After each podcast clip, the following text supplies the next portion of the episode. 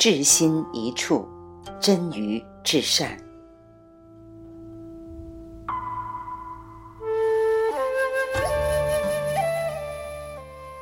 心念一闪，震动十方。我常常和大家分享这句话。两三个月前，我陷入一种突如其来的迷茫，就是不知道自己应该是一个什么样的人。当时他们都说，应该由师傅来告诉你。我也不知道，在这个阶段应该出现的师傅会告诉我什么。我有四位老师，三位已经先去，另外一位远在广州，深居简出。平时也没有什么机会可以深聊，所以我觉得自己像一个根气不高，但又很想找到某条路的孩子，就想会不会有个老师在这时候出现呢？许愿要小心，当心它实现。大概两个月以前，由杭州钟氏夫妇引荐。我去了一趟杭州西溪湿地蔡志忠先生的漫画工作室，那天他一直等着我。到了工作室已经晚上十八点，一坐下来就开始喝酒，大碗喝酒，大口抽烟，大块吃肉，然后他开始精神飙车。我跟随他，从晚上十九点左右一直飙到将近凌晨一点，听得我口吐白沫。这是思想上的飙车，我已经算是见过很多高人的人了，还没有见过一位从佛经讲到量子物理，讲到数学微积分，讲到桥牌，讲到古铜佛的收藏，讲到学习外语，讲到中国古代思想史，讲到心理暗示学，讲到身体变化，讲到中医，再讲回人生宿命。讲天主教，而且每一样都讲到顶尖的境界。蔡先生在和我聊天时，丝毫没觉得自己是认真工作的人，说在等我时顺便画了多少幅画，我还不相信。结果在凌晨一点要告辞时，他拉着我们几个人，每人用不到九十秒画了一幅画。我当时想。一个人怎么可能学到这么多东西，而且每样都学到这么高的境界？甚至那个时候闪过一个念头：如果能拜他为师，应该很好。结果没有想到，当我第二天见到蔡先生的时候，他突然低声问我：“你愿意做我的弟子吗？”我当时猛然一愣，我看着这样一个在思想上。极其骄傲放达，而且在那一刹那又如此腼腆的人，惊喜后马上回答：“当然愿意。”传说中的老师找学生，原来真的有。实际上，也是我发了愿，真的很希望跟蔡先生学习。不过我很好奇，我能跟老师学什么呢？他给我看了。要传给弟子的信物，真正吓到我的不是那个本子上的几幅画，而是岭南画派的传承。他是第三代，我是第四代。当然，岭南画派也有很多分支。像我这种不孝弟子，我很汗颜。我会不会给老师抹黑？像我这样根气愚钝的人，只适合那个愚钝的顿顿悟的人。我连中医还没有学好，叫我学岭南画派，很有压力。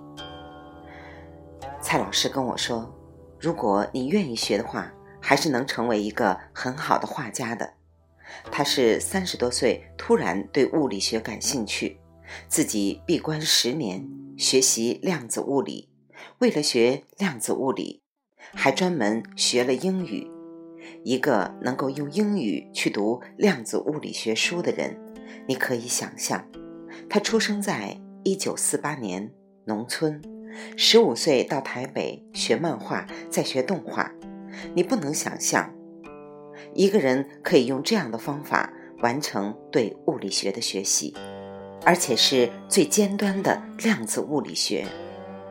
台大校长李慈诚先生是他的好朋友。蔡先生有次碰到他，说他要学物理，请李先生开出十个最尖端的问题，然后买了三百本相关书籍开始看，居然无师自通，成了这个领域的高人。他可以和台湾这个领域最顶尖的人进行最专业的对话。他学桥牌也是这样，他和聂卫平先生一起拿过十个以上的亚洲冠军。私下，他不经意地告诉我，其实巴菲特打桥牌也不错。我发现他比比尔盖茨打得好点儿。我问：“你和他打过？”他说：“偶尔啦。”我在想。一个人怎么做到这一切的呢？后来借由《生命的节目》，我邀请蔡志忠先生做了一个访谈。他没有给我讲太多《金刚经》里的东西，他发了一篇稿子《金刚经解密》，说这个回去你自己看好了。我只跟你讲讲我是怎样工作和生活的。他大部分的时候一天只吃一顿饭。凌晨一点钟起床，用半个小时仰望星空，想今天要做的一切事情。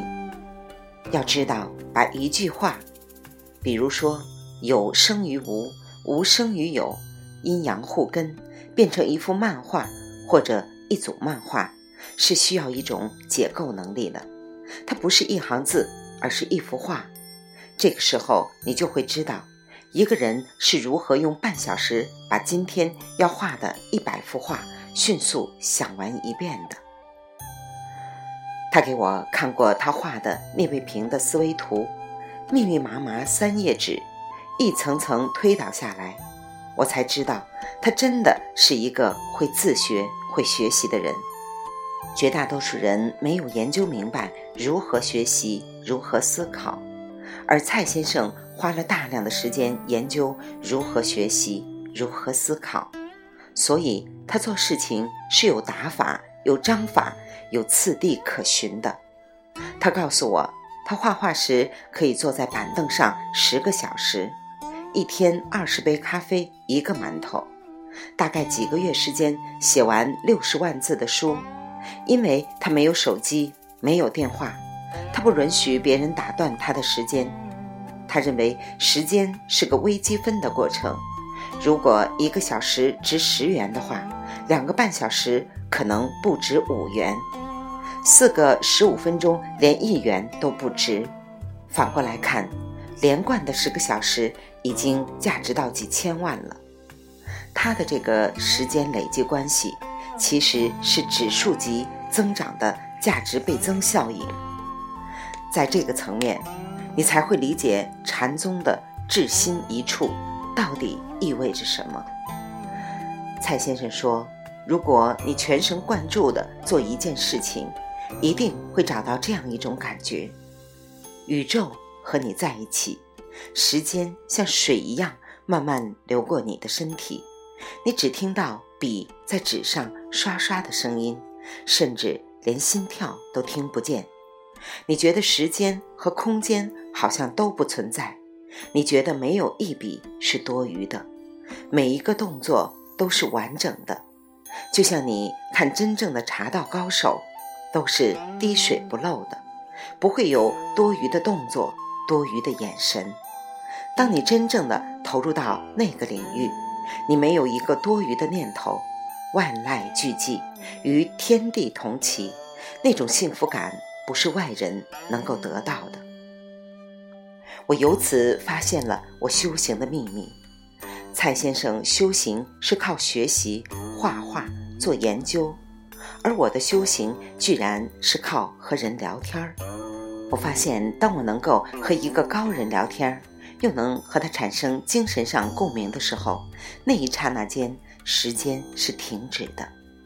所以，每个人都有自己修行的法门，不管你用什么方法。写字也好，卤肉也好，炒菜也好，都好，都是自己的。正好有书圣因缘，蔡先生去参加少林寺禅宗大典，他拉着我们三位师兄弟一起去的。于是我就在少林寺的禅堂拜师了。在这个时点，让我感觉充满历史的荒谬主义和黑色幽默。但是生命就是这样的安排，为什么要对抗它呢？和另外一位周师兄聊天，这位周师兄书法了得，大家可以从他送给老师的《金刚经》千字文里看出来。一个人写出一个大字，气势磅礴，像画水墨画一样，可能是容易的。但是要在几千个字甚至上万个字里没有一笔错误，需要更长时间的安静与专注。楷书要写得工整漂亮，不仅每笔之间关系要好，每个字之间的关系要好，每组字之间的关系也要漂亮，那就需要大而无外，小而无内的境界了。你要全神贯注于这一顿那一撇。这一捺，同时你还要意识到这一点在整页纸里的意味。他告诉我说，从十几岁开始写字，几乎每天不少于十个小时用于写字、看书。虽然在外面酒照喝、肉照吃，但是回到他的书房，就变成了世界上只有一个人。我的泰安私塾一期有一位上古师兄。丹农男装品牌的创始人，有一天他和我聊到服装，当讲到衣服，平常害羞腼腆的他，那种自信是由内而外的。所以我说，你让我想起一个词，一个人的时装界。他笑而不语。我我知道，借由这种真正的对衣服的理解，在自己的领域腼腆而自信的笑而不语，意味着什么。你无需假装谦虚，也无需假装骄傲。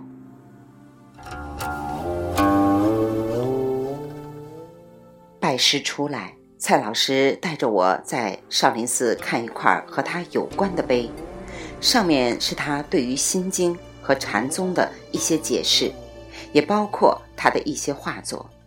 刹那间，我觉得一个人如果能够真的将心注入。然后用大块的时间把一个领域的东西做到真于至善，专到一天不可以轻易的放下。我相信，就像当年沈鸿飞先生《舌尖上的中国》总策划约我第一次聊天儿，居然选在麦当劳，我就知道高手是怎样面对人生了。对他们来说，好吃和不好吃已经没有那么重要了。因为你经历过了，至心一处，真于至善，所以作为一个在四十一岁的关头小有迷惑的人，有机缘被蔡老师收为门徒，我觉得受宠若惊，也相信各中因缘也不是以你我他力量所左右的，就如南老讲过的，他和很多老师的因缘。当年南老微笑着在太湖大学堂给我们讲《黄帝内经》和《庄子》的时候，我是斜后排的旁听生。当时的朱清时校长是前面的大弟子，我远远的看到朱校长的时候，心生敬仰，心说好可爱的人，何时如果有机会，我能和他聊天就好了。想不到最近。朱校长居然约我在太湖大学堂边一间精舍见面，聊量子物理、宇宙、禅宗、《金刚经》和《楞严经》的关系。我问自己，那种随时可以跪下来向他们磕头的诚意来自哪里呢？是因为看见了一些人，他们闪烁着一种光辉，一种接近真理的光辉。虽然他们可能不是真理，但是真理本身或许是无常的。诸行无常，诸漏皆苦，诸法无我，涅盘寂静。但是有些时候，它会聚合在某些时间和空间里面，也会偶尔停留在某些人的眼睛里。我发现很多大家平常都是腼腆的。但是到了他们真正自信的领域里，他们都是不造作的，都是坚定的。因此，我深刻地理解了什么是拜师。其实，朱教授或蔡老师的思想精华都可以买书自己看，或者网上也有。那为什么要拜师？是因为师傅最重要的意义是，他可以演给你看。原来人生可以这样活，原来人是可以有这样一种状态的，然后。你才会真正的生气，你也可以成为这样的人的信心，因为你同时还看到他们平常人的一面。所以，作为一个很不称职的学生，我仍然发自内心的和大家分享我的感受：生命是如此美好，我们一定要真正专注于自己喜欢的人和事上。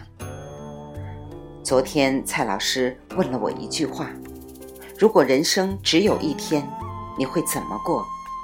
或许我会好好吃个早餐，然后好好谈个恋爱，听喜欢的音乐，一定不会加班到十二点，做自己喜欢的事。那一刹那间，你与世界同在。让我们荡起双桨，小船儿。推开波浪。梁泰安于少林寺，二零一五年八月二十一日。